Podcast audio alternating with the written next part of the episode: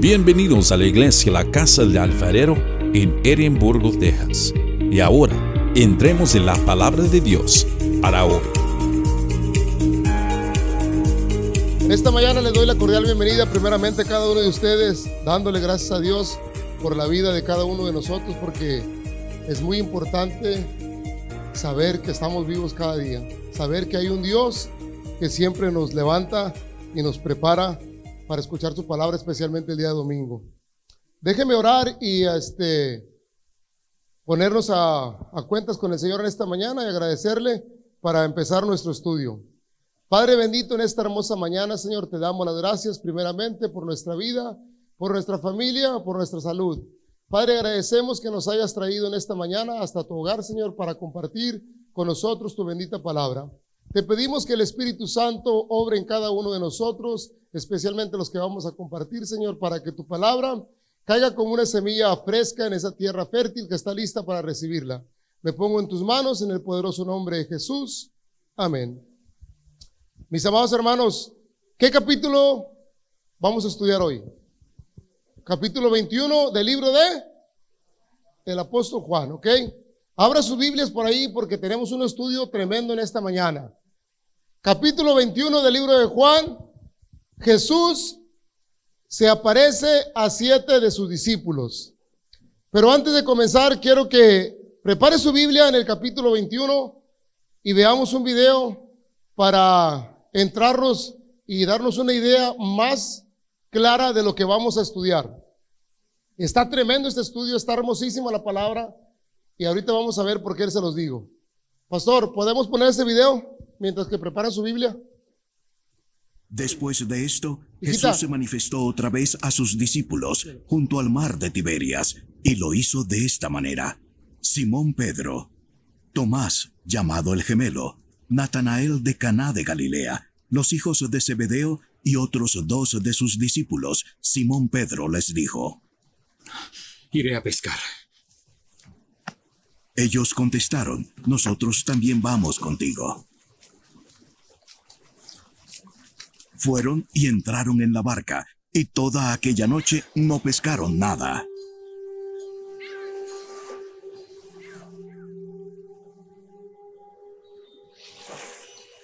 Cuando ya amanecía, Jesús estaba en la playa, pero los discípulos no sabían que era Jesús. Hijos, ¿acaso tienen algún pescado? No, aún nada. Echen la red al lado derecho de la barca y hallarán.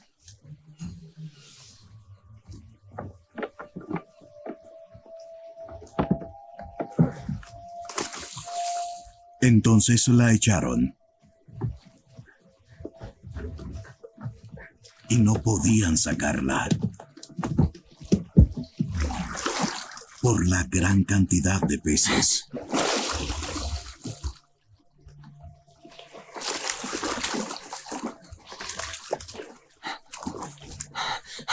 Entonces aquel discípulo a quien Jesús amaba dijo a Pedro, Es el Señor.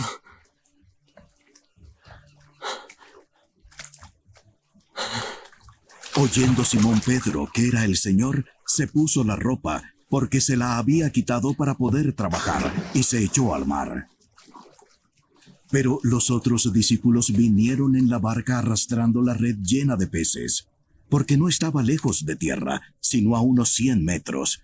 Cuando bajaron a tierra, vieron brasas ya puestas y un pescado colocado sobre ellas, y pan.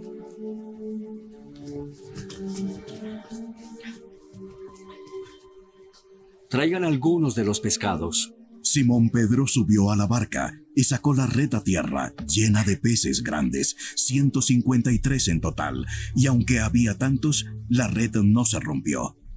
Vengan y desayunen. Ninguno de ellos se atrevió a preguntarle, ¿quién eres tú? sabiendo que era el Señor. Jesús vino, tomó el pan y se lo dio, y lo mismo hizo con el pescado. Esta fue la tercera vez que Jesús se manifestó a los discípulos, después de haber resucitado de entre los muertos.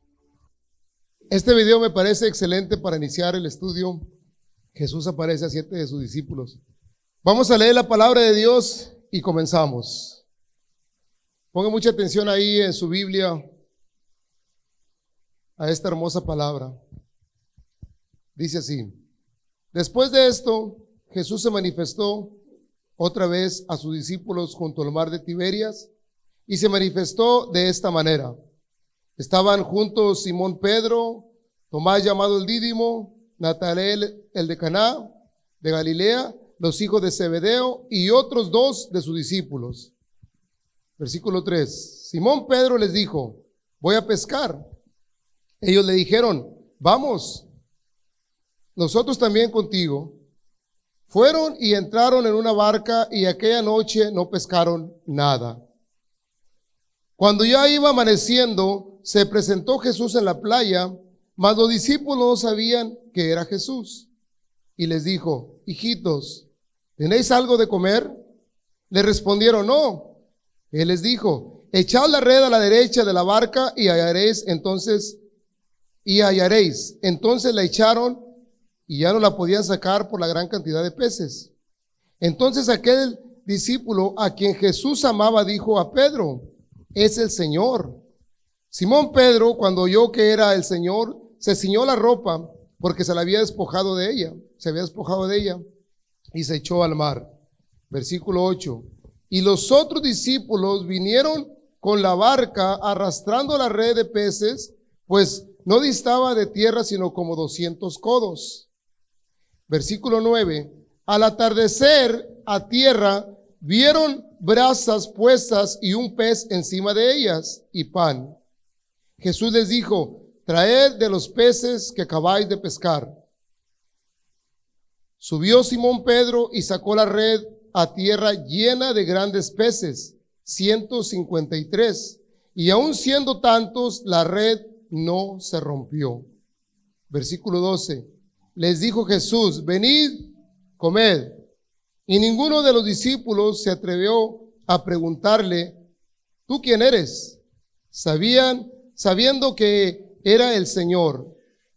Vino pues Jesús y tomó el pan y les dio, y asimismo del pescado. Esta era ya la tercera vez que Jesús se manifestaba a sus discípulos después de haber resucitado de los muertos. Gloria al Señor. Mis amados, con este estudio entramos en el último de los capítulos del Evangelio de Juan, capítulo 21, y vamos terminando ya con el libro de Juan. Vemos la última señal que Juan recalca en este libro de la aparición después de su resurrección. Sabemos que se apareció primeramente ¿dónde? A los discípulos. a tres veces se le apareció a los discípulos. Primeramente en aposento alto. Segunda vez cuando no estaba Tomás. ¿Verdad? ¿Se acuerdan? En el camino de Maús, a los dos discípulos. Y esta vez se les aparece en, la, en, el mar de Tiberias. Ahora nos dedicaremos a estudiar en este libro la última señal de Juan el Bautista, donde dice de Juan el apóstol, donde él menciona que Jesús sigue preocupándose por sus discípulos, ¿verdad? Porque él sigue queriendo estar con ellos. Ellos volvieron a sus labores cotidianas, ellos estaban pescando otra vez, donde empezó todo el proceso de Jesucristo. ¿Dónde empezó? Cuando estaban pescando ellos. ¿A quién buscó primero? A Pedro. ¿Vieron el video? ¿Quién fue el que primero se lanzó al agua? ¿Y quién fue a correr a Jesús? Pedro. Ahorita vamos para allá. Dice, en esta porción se nos narrará sobre la aparición de Jesús a siete de sus discípulos a la orilla del mar de Galilea o de Tiberias, así se le llama ese mar. ¿Sabía que ese no es un mar? ¿Sabía que es un lago grande, pero no tiene movimiento ese lago? Es un lago donde el agua es dulce y hay demasiados pescados. Ahora, ¿por qué no habían pescado ellos? Si hay tanto pescado, ¿por qué no habían pescado? Ahorita vamos a ver por qué. Jesús nos muestra aquí que Él está siempre presente y lo estará en cualquier circunstancia de nuestra vida. Jesús nunca nos dejará solos, jamás, aunque usted piense que, no, que es así. Jamás nos va a dejar solos. Todos los días de la semana y de los meses y del año, el Señor estará cerca de nosotros. Mateo 28 dice, y he aquí, yo estoy con vosotros todos los días hasta el final del mundo. Mateo 28, versículo 20. Búsquelo por ahí, para que vea que no es mentira lo que la palabra de Dios dice. Que Él siempre va a estar contigo, no importa dónde estés, no importa dónde vayas, no importa lo que hagas, trabajo, estés dormido, estés gozando de la vida, estés por ahí caminando, el Señor está contigo. Mateo 20, 28, versículo 20. Ahí está, ¿verdad? Dice, y he aquí, yo estoy con vosotros todos los días hasta el fin del mundo. Nunca nos va a dejar el Señor. Es una palabra con promesa, es una palabra con fe, es una palabra con esperanza, es una palabra que nos da aliento saber que no estamos solos. En esta aparición Jesús habrá de dar a sus discípulos una gran enseñanza que quedará plasmada en sus corazones y servirá para que su pueblo y su iglesia y los que hemos creído en Él recordemos que sin Él nada podemos hacer. Escúchelo bien. Sin Él nada podremos hacer. Está comprobado. Comprobado que sin Jesús las cosas no van a caminar bien. ¿Cuánto tiempo tenían los, discípulos pescando? Toda la noche, porque dice la palabra, ahorita vamos a ver que ya casi era de madrugada cuando el Señor llegó. O sea que se metieron al mar desde qué horas? ¿A qué hora se van los que pescan? ¿Quién sabe pescar aquí? Eri no está, es el que sabe pescar. Se van desde la tarde, ¿verdad? Se van temprano, meten su lancha por ahí y se quedan hasta qué horas? Hasta que agarren algo. Entonces dice la palabra que ellos ya estaban en el mar y que no habían pescado nada toda la noche, pero Jesús les dijo, ¿qué les dijo Jesús? Tírenla para la derecha. Bueno, veamos los acontecimientos bajo el siguiente estudio que vamos a presenciar hoy. Hay detalles de esta aparición, reacción de los discípulos ante el milagro y Jesús los preparará para un hermoso tiempo en comunión con Él. ¿Sabe cómo le llamo yo? El desayuno, el santo desayuno, no la santa cena, porque la otra fue la santa cena y este es el santo desayuno. Porque ya era de madrugada cuando el Señor estaba preparando el, el pescado y el pan, ¿verdad? Y yo anoche que estaba estudiando dije, este es el santo desayuno ya no es la Santa Cena. Entonces, veremos, el primer punto es detalle de esta aparición. Ocupación de los discípulos al momento de la aparición. Como vemos en este texto, que da inicio en el capítulo 21, los discípulos se encontraban en el lugar de su trabajo. Ellos estaban trabajando. Como usted, como yo, como los que trabajamos, estamos trabajando y sabemos que el Señor ahí va a estar con nosotros. Mire, mire, ponga atención. Estaban en su lugar de trabajo especialmente el apóstol Pedro, quien junto a los hijos de Zebedeo tenía la profesión de pescadores. ¿Se acuerda que ellos eran pescadores? Profesión desde donde los llamó el Señor, como podemos ver y recordar. ¿Se acuerdan lo que les dije? De ahí fue cuando el Señor tomó a ellos para llevárselos a predicar su palabra. Acuérdese, vamos a ver este, este versículo. Mateo 4, versículo 19. Mateo 4, versículo 19. Vamos a ver dónde los tomó el Señor Jesús. Los llevó para, para con él y se retiraron de trabajar en la pesca. Pero después volvieron ahí. Cuando ya el Señor partió, ellos regresaron a su trabajo. Igualmente trabajando y compartiendo la palabra también. Mateo 4, versículo 19, dijimos, ¿verdad? Ok, ahí está. El Señor les dijo, Venid en pos de mí y os haré pescadores de hombres. Sabe que hoy en día a mí me ha gustado bastante pescar a esos hombres, a esos amigos. Y cada que andamos por ahí, hey, acércate al Señor. Haz la invitación. Pesca a ese hombre, porque nunca sabes. Como Paco decía, tírala, tírase el anzuelo y no se pesca rápidamente el pez. O sea, estás ahí tratando, tratando, tratando, y lo vuelves a mirar a ese amigo, tiras el anzuelo y vuelves otra vez. Pero tarde que temprano se va a pescar. Entonces, venid en pos de mí y os haré pescadores de hombre. Ellos dejaron la barca, dejaron su trabajo y siguieron al Señor. Otro detalle que debemos notar es cómo se hace evidente el liderazgo de Pedro, a quien el Señor más tarde le encomendara el cuidado de sus ovejas y Pedro, quien tomó la iniciativa para lanzar al mar, lanzarse al mar, como vemos aquí, ¿se acuerdan que él fue el que dijo, yo voy a pescar? Y todos dijeron, vamos, vamos contigo. Pedro tenía un liderazgo dentro de sus compañeros. Por eso el Señor lo tomó a él. El Señor no se equivocó en haber dicho, vente tú primero. El Señor no dijo, bueno, voy a agarrar. No, él sabía que Pedro era un líder. Pedro iba a ocuparse de sus ovejas. Mire lo que dice ahí en el versículo, en el versículo 1. Después de esto, Juan 21.1. Después de esto, Jesús se manifestó otra vez a sus discípulos junto al mar de Tiberias y se manifestó de esta manera. Estaban juntos Simón Pedro, Tomás llamado el Dídimo, Natanael el de Caná de Galilea, los hijos de Zebedeo y otros dos de sus discípulos. Vamos a hacer un paréntesis aquí para hacer un pequeño aclaración. Aquí menciona Dídimo. ¿Quién sabe esa palabra? Tomás. Dice la palabra Tomás, llamado él Dídimo. ¿Qué significa esa palabra? Yo, yo, yo no la conozco, no la entiendo. ¿Qué significa esa palabra? Thank you. Eh, acuérdese, si sabe una palabra y, y usted no la entiende, ¿por qué le llama Tomás Dídimo? Porque en el hebreo en el griego significa gemelo. Entonces debemos de, poner atención en esas cositas para, para, aclarar más la mente y decir, ok, Tomás significa en arameo o, en, griego dídimo, que viene siendo lo mismo. Casi a mire, a muchos de los apóstoles, acuérdense que el Señor les cambiaba, les cambiaba el nombre por muchas razones. Cada nombre en la Biblia tiene un significado. El Señor los cambiaba por alguna razón, pero ese es otro estudio. Pero tiene un gran significado cuando usted mire Simón, Pedro.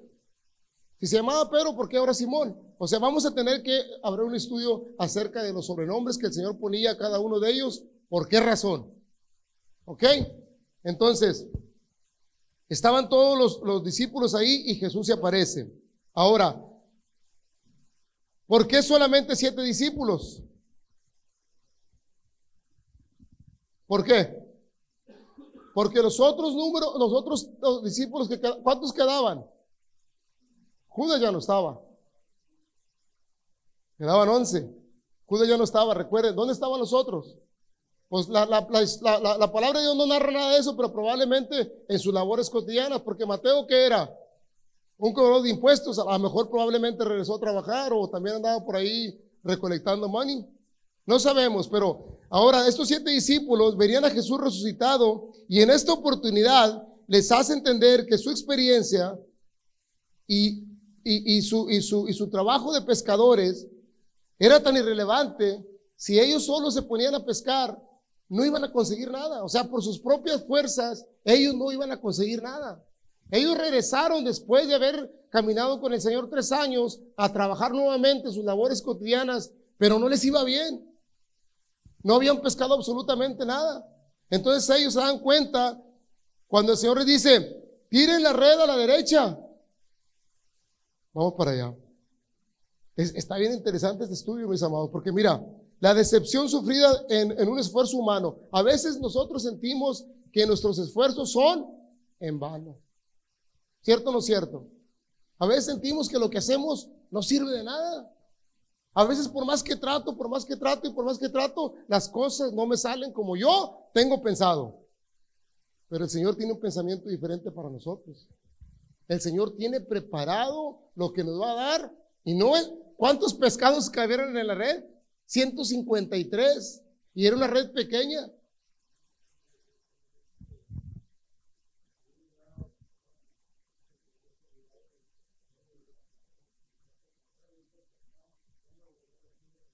¿Qué es lo que le estoy diciendo? Ellos trataron de regresar a donde habían comenzado su vida, o sentado su vida. Ellos se habían olvidado que su, su trabajo era ir y predicar la palabra y el evangelio y hacer discípulos a todas las naciones. Por eso el Señor se les vuelve a manifestar y les dice, para que sepan quién está con ellos y a quién necesitan ellos. Entonces, dentro de nuestro esfuerzo va a haber una decepción. Somos muchos de los cristianos que queremos hacer las cosas con nuestros propios esfuerzos y con nuestras propias manos y no alcanzamos a comprender que necesitamos de un Salvador. Necesitamos de un ayudador, alguien que nos ayude. El Señor nos da la oportunidad de que si nosotros confiamos en Él, las cosas caminarán mejor. Sabemos que si no confiamos en el Señor, las cosas no van a caminar bien. Mire, amados, si usted tiene una enfermedad y usted no pone las manos en el Señor, su vida va a ser miserable. Su vida va a estar totalmente en una preocupación tremenda. Pero si usted pone su enfermedad en las manos del Señor y tiene fe, usted va a seguir haciendo sus labores cotidianas. Porque sabe que lo que está en las manos del Señor, tarde que temprano tendrá su resultado. Es, eso es comprobado. Entonces, con mucha frecuencia las manos de, de, nosotros los cristianos quieren hacer las cosas, como les dije, por nuestra propia cuenta y no van a salir. Son muchas las veces en que las, la providencia de Dios tiene que ordenar que las cosas sean como tienen que ser para que Él pueda manifestarse en nuestras vidas. A veces pensamos que, no, pues fíjate, yo, yo ya tengo tres años en la iglesia y no me sigue yendo bien. Fíjate que yo cada domingo estoy ahí y las cosas no me salen bien todavía. Es necesario que el Señor ponga este tipo de acciones en tu vida para que pueda entender uno que necesitamos seguir esforzándonos en el Señor, seguir permaneciendo en el Señor. ¿Sí me entiende? Hay veces que las cosas no van a llegar de la noche a la mañana, se van a tardar varios años, pero vas a ver la mano de Dios manifestada en tu vida al fin de, este, ese tiempo. Mira, vamos a ver el versículo 3, 21, 3.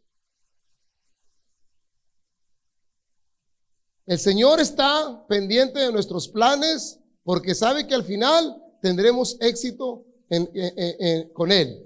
Versículo 3 dice, Simón Pedro les dijo, voy a pescar. Ellos le dijeron, vamos nosotros también contigo.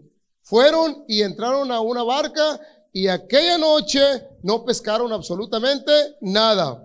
Podemos suponer que en este momento confiaron solamente en su propia Prudencia. Ah, pues nosotros somos pescadores. Toda la vida hemos pescado.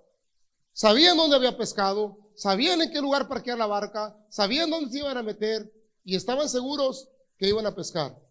Pero Jesús tiene que venir en su ayuda. Ahora vamos a ver, desde el versículo 4 al 6, Jesús aparece a estos siete discípulos presentándoseles en una de las playas del mar de Galilea o de Tiberia no se menciona cuál de ellas, pero es uno de ellos. Pero sí notamos algo interesante. Y es que el Señor se va manifestando de una manera gradualmente con ellos. Y a nosotros también el Señor se nos ha manifestado de manera, de manera repentina, mis amados. Yo he escuchado muchos de ustedes que han dicho, hey, el Señor ha estado conmigo. Yo he visto la mano del Señor. No lo vemos así como el video, pero hemos visto la mano del Señor tras de nosotros, tras de nosotros, tras de nosotros, tras de nosotros. Créamelo. Y aquí hay un testigo. Iván ha visto la mano del Señor en su vida tremendamente, Iván. Y no. Un día tienes que, tienes que platicar un día de testimonio.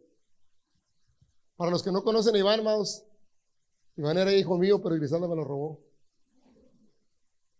Es una historia tremenda la de este muchacho. Créanme lo que si el día escucha el testimonio, se van a quedar así, como muchos de los testimonios. Hey, qué hermoso el miércoles de testimonios. Estuvo excelente ese día. Bueno, el Señor ha estado con nosotros desde mucho tiempo atrás y no nos hemos dado cuenta. Pero ahora que reflexionamos y que tenemos el espíritu de discernimiento como Juan, que ahorita vamos a ver, sabemos que el Señor nunca nos ha dejado. Y le voy a decir por qué, miren. Notemos ahora, Jesús se presentó en la playa. Cuando ya iba amaneciendo, se presentó Jesús en la playa. En el versículo 4 dice eso. Ponga atención al versículo 4. Cuando ya iba amaneciendo, Jesús se presentó en la playa. Ya estaba él ahí. Yo me imagino que serían como las 5, 6 de la mañana, más o menos, ¿verdad? Los discípulos desconocían quién era esa persona. Ellos nunca se imaginaron que el Señor vendría nuevamente a estar con ellos. Jamás pensaban que el Señor los iba a venir a visitar, y menos pescando, y menos en la playa. ¿Qué va a decir el Señor aquí? Miren, Jesús les hizo una pregunta para reconocer que no habían podido pescar nada. ¿Se acuerdan? En el versículo 5 les dice, ¡Hey, hijitos! ¿Tienen algo de comer? ¿Qué dijeron ellos? No, pero ellos no sabían todavía que era Jesús. Ellos todavía no sabían quién era. Dijeron, hombre, es otro pescador que anda por ahí. Y siguieron ahí trabajando. Él no les preguntó porque tenía hambre, él no les preguntó porque no tenía, porque quería saber cómo les había ido.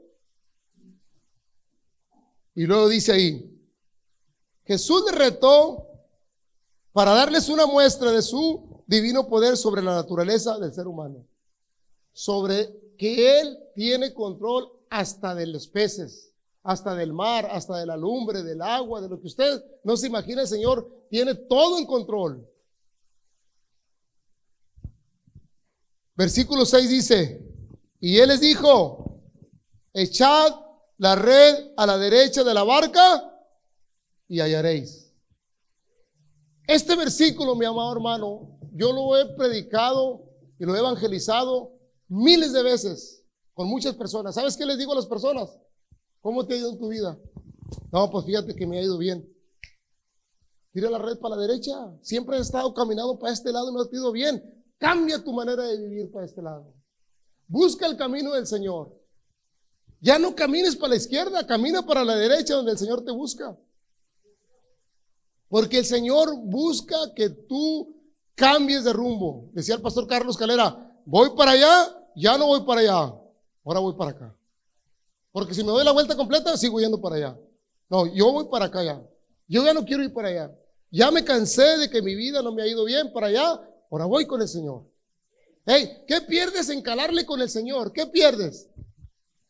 Dígame usted, ¿qué ha perdido usted en el día que ha venido hasta hoy aquí a buscar al Señor? ¿Qué ha perdido? ¿Cuánto te gastas de diésel, Willy, de tu casa aquí? ¿Cinco, diez dólares? ¿Qué has perdido? Al contrario, has ganado una satisfacción en tu corazón que te hace sentir, yo quiero volver ahí. Yo quiero volver ahí a esa casa. Le platicaba a Jesse que su hermana, el, el novio de su hermana dijo, hey, me gustó aquí, me gustó lo que escuché, yo voy a volver. Cada que yo regrese al Valle de Texas, voy a volver a esta casa. Mis amados, si aquí no se predica la palabra de Dios, busque la puerta y váyase. Pero si usted está, mirando la palabra de Dios allá, está mirando la palabra de Dios allá, está escuchando la palabra de Dios, póngala en su corazón y quédese. Está en un buen lugar. Gloria a Dios. Continuamos. Dice, entonces echar, ah, ok, echar la red a la derecha y vas a encontrar peces. Versículo 6. El Señor en este versículo les enseñó que deberían de confiar en Él aún para su trabajo y sus labores cotidianas. Nick, cuando andes cortando el zacate, hazle caso al Señor. Si te dice que cortes hacia el sur, cortes hacia el sur. Hey, escuche, la voz del Señor se manifiesta en tu vida. Y tú has, tú has escuchado que dices, oye, yo iba a empezar por allá, pero ¿por qué empecé por acá? ¿Sí me entienden lo que, lo que estoy diciendo? Oye, yo tenía que estar allá a las 10 y ¿por qué llegué a las 8? Hay cosas en la vida que si tú no las percibes es porque el Espíritu de Dios todavía no está en ti. Pero si tú las percibes, escucha, el Espíritu de Dios está dentro de ti que te está diciendo, hey, platiqué lo del perro, Willy. ¿Dónde estabas? Platiqué esa historia. That's the Holy Spirit. Eso es la mano de Dios que te dijo, hey, cálmate, ¿qué tienes? Esas cositas que, usted, que a usted le parecen que ah, no tienen sentido, es la mano de Dios. Ponga atención, ponga atención en esas cosas. Decía el pastor Carlos Calera, cuando tú escuches el silbido de un pajarito allá arriba del árbol, el Espíritu de Dios está en ti. Cuando tú escuches el aire que, ay, qué bonito se el aire. Yo no me daba cuenta de los árboles, cómo se movían tan hermoso. Pero ahora sí me doy cuenta de todas esas cosas. Es la naturaleza del Señor que te está mostrando que Él ahí está. Él ahí está, no tengas problema de nada. Entonces, es una realidad. Ah, ok, el versículo 6. Entonces la echaron y ya no la podían sacar por la gran cantidad de peces. Es una realidad que hasta que no reconozcamos el gran vacío que existe en nuestra vida, no podemos entender que solo Cristo puede tener todo lo que necesitamos y mucho más. Por esto nos pasamos la vida dándole duro y duro y duro y duro y no conseguimos nada. Mientras que no reconozcamos a Cristo, las cosas van a cambiar. Versículo 16 dice, ah, eh, Hebreos, busque Hebreos, versículo 16. Hebreos, capítulo 4, versículo 16. Fíjate lo que nos dice el Señor en este, en este, en este, en este versículo, capítulo, versículo 4, capítulo 4, versículo 16. Ahí está. Este versículo nos recuerda que tenemos toda la plena confianza en venir a los pies de Cristo. Escúchelo, el Señor le dice así, acerquémonos pues confiadamente al trono de la gracia, ¿para qué? para alcanzar misericordia y hallar gracia para el oportuno socorro. Para tus preocupaciones, para tus necesidades, acércate al trono de la gracia del Señor.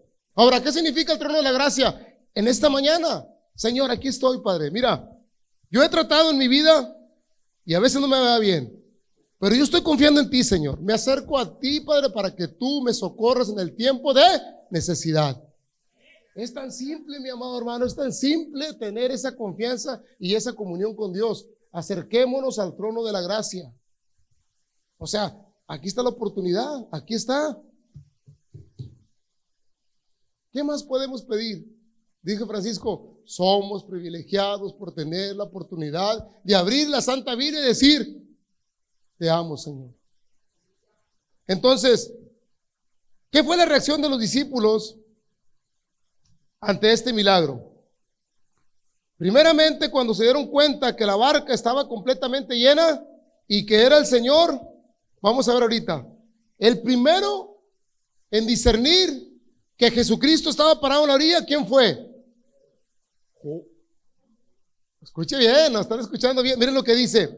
Juan era, sin lugar a duda, el más hombre, espiritualmente hablándolo, que tenía discernimiento de los espíritus del Señor. La voz del Espíritu Santo, Juan la podía escuchar perfectamente. Y de hecho enseña en su primera epístola la manera en que se debe discernir el Espíritu. Vamos a ver primera de Juan. Primera de Juan, capítulo 4, versículo 1. ¿Sí se acuerda qué fue lo que dijo el video, Juan? Es el Señor.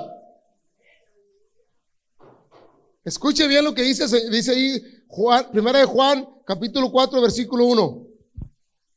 Este versículo me hace recordar y nos hace entender que tengamos mucho cuidado porque no todos los milagros vienen de Dios. Escúchalo bien. Aunque parezcan, aunque le digan, no todos los milagros ni todos los espíritus son de parte de Dios. Mire, mire lo que dice Juan. Amados, amados, no creáis a todo espíritu, sino probad los espíritus y son de... Porque muchos falsos profetas andan saliendo. ¿Por dónde? Aguas, amados, aguas, pónganse las pilas. Pónganse las pilas porque van a venir a decirle, mira, el Señor me ha dicho que... y te empiezan a hablar con sutileza y de ratito dicen, no, sí, el Señor ya me habló. No todos los espíritus vienen de Dios. Tengamos mucho cuidado. Mucho cuidado. Entonces, Juan discernía el Espíritu de Dios si era él o no. Lo primero que hace Juan cuando lo ve que dice, Pedro, es el Señor. Dice, Juan estaba, eh, eh, Juan nos muestra que recibió realmente el don del discernimiento de espíritus y que ya para esta oportunidad tenía dominio y discernimiento más que cualquiera otro de los apóstoles. Como vemos en el pasaje, notemos en el versículo 7. Versículo 7 dice, entonces aquel discípulo a quien Jesús amaba, sabemos que el que Jesús amaba era Juan, dijo a Pedro, es el Señor. Simón Pedro, cuando oyó que era el Señor, se puso la ropa porque se la había quitado para trabajar. ¿Y qué fue lo que hizo Pedro? Dijo, yo voy a verlo, ahí los miro. ¡Pum! Se aventó y se fue nadando. Y ellos dijeron, espérate, y, el barco ya los miro, yo quiero estar con el Señor. Así tú en esta mañana dijiste en la mañana a la cama, ahí te miro, yo quiero estar con el Señor. Yo voy para allá. No me importa lo que pase, yo me bajo de la cama y me voy con el Señor. Pedro estaba feliz de haber visto al Señor. Y Pedro entendió lo que Juan le dijo. Si no le hubiera dicho, tú estás loco, ¿cómo va a ser el Señor, Juan? Pero ¿sabe por qué? Porque la red se llenó de peces. Ese fue un milagro. Esa red no podía con más de 50 pescados. Y dice que eran 153. Ay, bendito el Señor por este estudio. Tengo muchas hojas. Ahora sí, ahora sí saqué copias. Más profesional. Por medio del discernimiento de Juan es que Pedro y los demás discípulos se dan cuenta que aquel desconocido que estaba en la playa era el Señor Jesucristo. Que la buena pesca que ellos habían recibido venía de parte de Dios, de la bendición de Dios. Entonces dijeron, oh, es verdad, es el Señor. Es el Señor Jesús el que nos hizo que los pescados entraran en la red. De inmediato que Pedro oyó que, que era Jesús, arrancó para allá. Porque dice el versículo 7, cuando Pedro oyó que era el Señor, se puso la ropa y se arrancó nadando para la orilla del, mar. Queriendo ser el primero en qué? En estar con el Señor. En llegar a donde estaba el, Señor y conociendo que no podía hacerlo eh, en el barco, dijo, yo me tiro nadando o corriendo, pero yo llego donde está Él.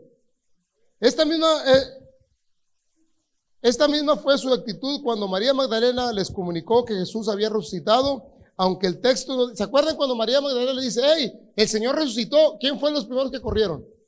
Acuérdense, ya lo vimos en el capítulo 19 por ahí.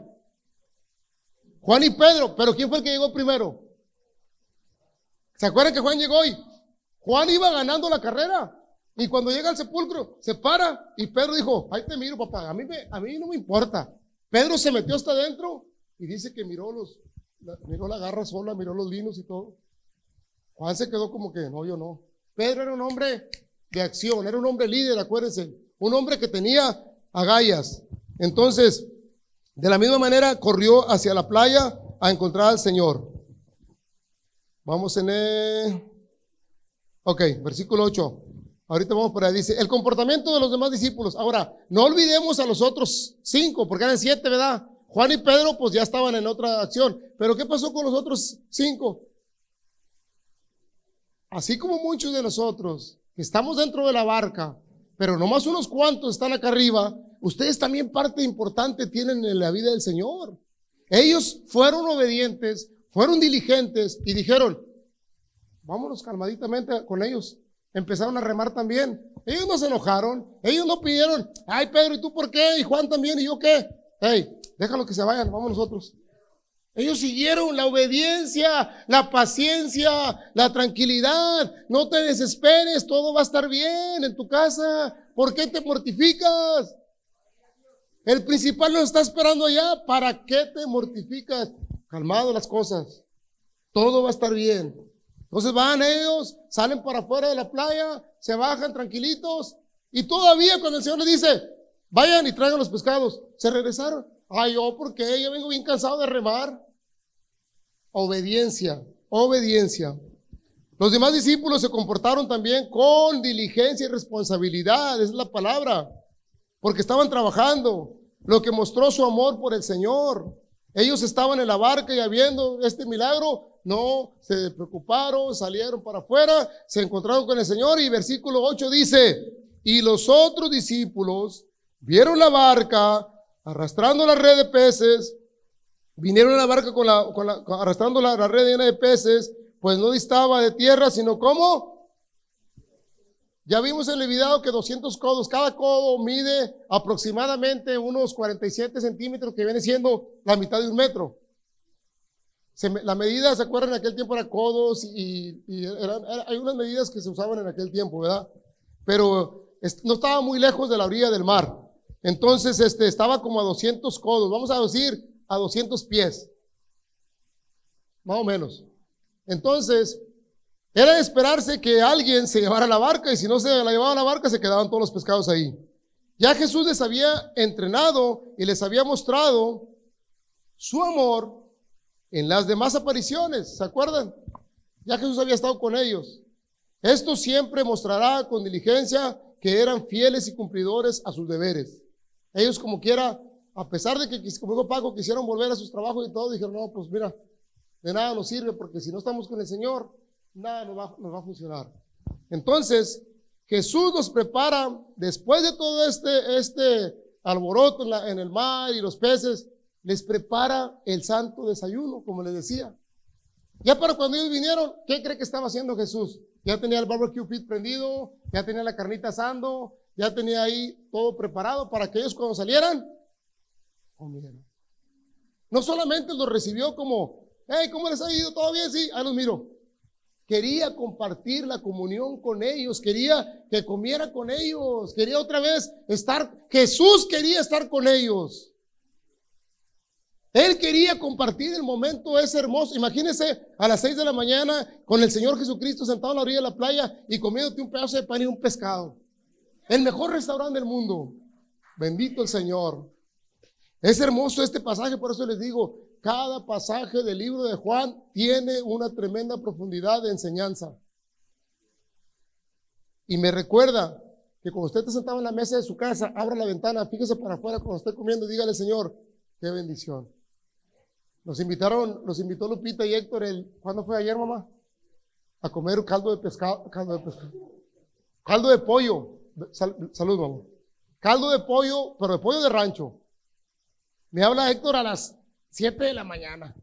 ¿Te puedes venir a comer un caldo de pollo? Le dije, santo Dios, ni en la noche me como el caldo de pollo, menos en la, mañana. Hasta le dije Oscarín, ¿se desayuna caldo de pollo en la mañana? O sea, porque nosotros los americanos estamos acostumbrados a Louis, a Applebee's. Pero hermano, no es el caldo de pollo. El lugar donde estábamos comiendo ese caldo de pollo. Mire, tenía la lumbre prendida, un jarro de frijoles sirviendo, la vasija de pollo, tortillas hechas a manos por Lupita, porque así como la ven de elegante, también tortea, una salsa en el molcajete, ¿cierto o no cierto? El mejor caldo de pollo que me he comido, sinceramente. Delicioso el caldito, el puro caldo, la carne, pero el caldito. Pero ¿sabe qué es? El amor con el que te dan las cosas. El amor con el que te dicen, ven. El Señor le dijo, vénganse. Cuando les manda traer los pescados, ¿por qué cree que les mandó traer los pescados? No para cocinarlos, para que vieran el fruto del milagro que él había realizado. Dice que, la, que vamos para allá, porque eran 153. Jesús les muestra la necesidad de depender de Él. Jesús nos muestra que tenemos una necesidad de dependencia en Él. No importa quién seas, hasta el presidente Donald Trump tenía la Biblia dentro de la Casa Blanca, porque sabía que dependía del Señor. Pastora Mari, un día vamos a poner ese video de Donald Trump, de dónde vino la Biblia que tiene Donald Trump en, su- en sus manos. Quiero que lo escuchen, está tremendo ese testimonio. Ok, Jesús les muestra la necesidad de depender de Él. Notemos la delicadeza de Jesús en el versículo 9. Al descender a tierra, vieron brasas puestas y un pez encima de ellas y completamente el desayuno. Todo completito. Ahora, ¿de dónde sacó el Señor toda esa comida? Este episodio nos muestra una grandiosa enseñanza con respecto al hecho de que Jesús no necesita nada de nosotros, sino que nosotros necesitamos todo de Él. Oiga, ¿no hay una enseñanza o no? Mira, se me pone, se me pone el cuero chino, chino cuando escucho esto. Yo necesito del Señor para mi vida. No importa que yo diga que no y que no que no. Yo lo necesito en mi corazón. Tarde que temprano lo voy a, a- a gritar a los cuatro vientos. Podemos recordar que lo vimos en Juan 21.5, cuando Jesús les pregunta a los discípulos y les dijo, hijitos, ¿tenés algo de comer? Ellos dijeron que no. Él les dijo, es echar la red a la derecha y de la barca y hallaréis pescado. Cualquiera que lee este texto pensará que Jesús necesitaba de los discípulos para comer. ¿Verdad? Como les dije, pero no era así. Era que quería comprobar que sin Él nada podéis hacer. Es maravilloso darnos cuenta que Jesús en este momento lo que estaba deseando era que los apóstoles confiaran en su palabra y se entregaran y vinieran a Él sin ningún problema. Así fue. Ya lo termino, me queda cuatro minutitos. Yo no me lo voy a robar como Francisco. Jesús les invita a regocijarse en su provisión. Jesús dice, vengan conmigo, vamos a comer, no pasa nada. Jesús les envía a traer los peces que estaban en la barca, no porque fuese muchos, como les dije, pero dice, traed los peces que acabáis de pescar. Subió Simón Pedro y sacó la barca y eran como 350 pescados. Jesús les hace una invitación a ellos, venid y comed. Y ninguno de los discípulos se atrevía a preguntarle nada porque sabían quién era. Se quedaron callados nada más viendo el manjar y diciendo, yo no digo nada porque esto está bueno. Para empezar, ya tenemos la red llena. En segundo lugar, ya hay una comida aquí. Y en tercer lugar, el mero mero está con nosotros. Mejor ya, calladito te mira más bonito. ¿Verdad?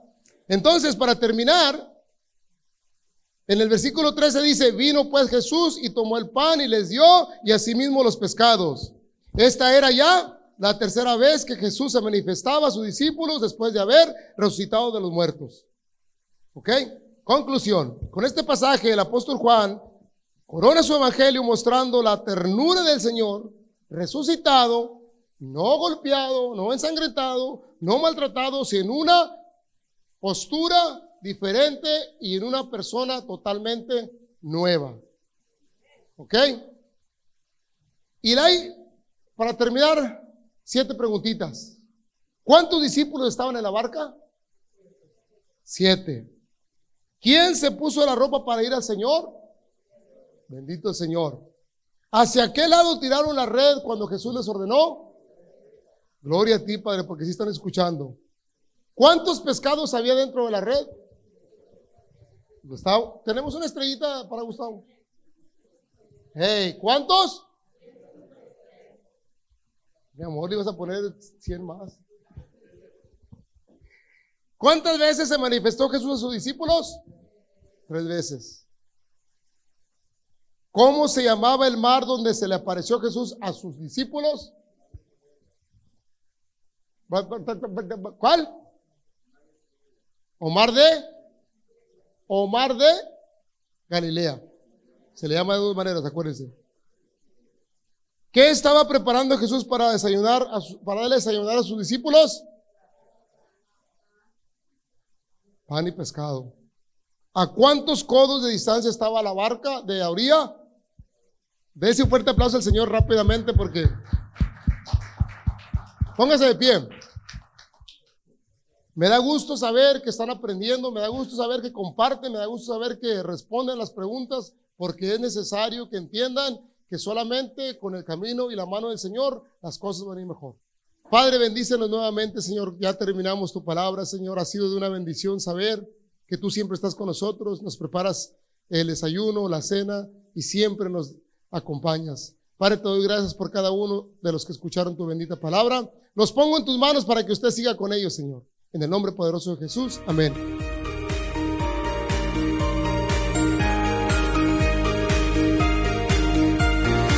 Gracias por escuchar el mensaje de hoy.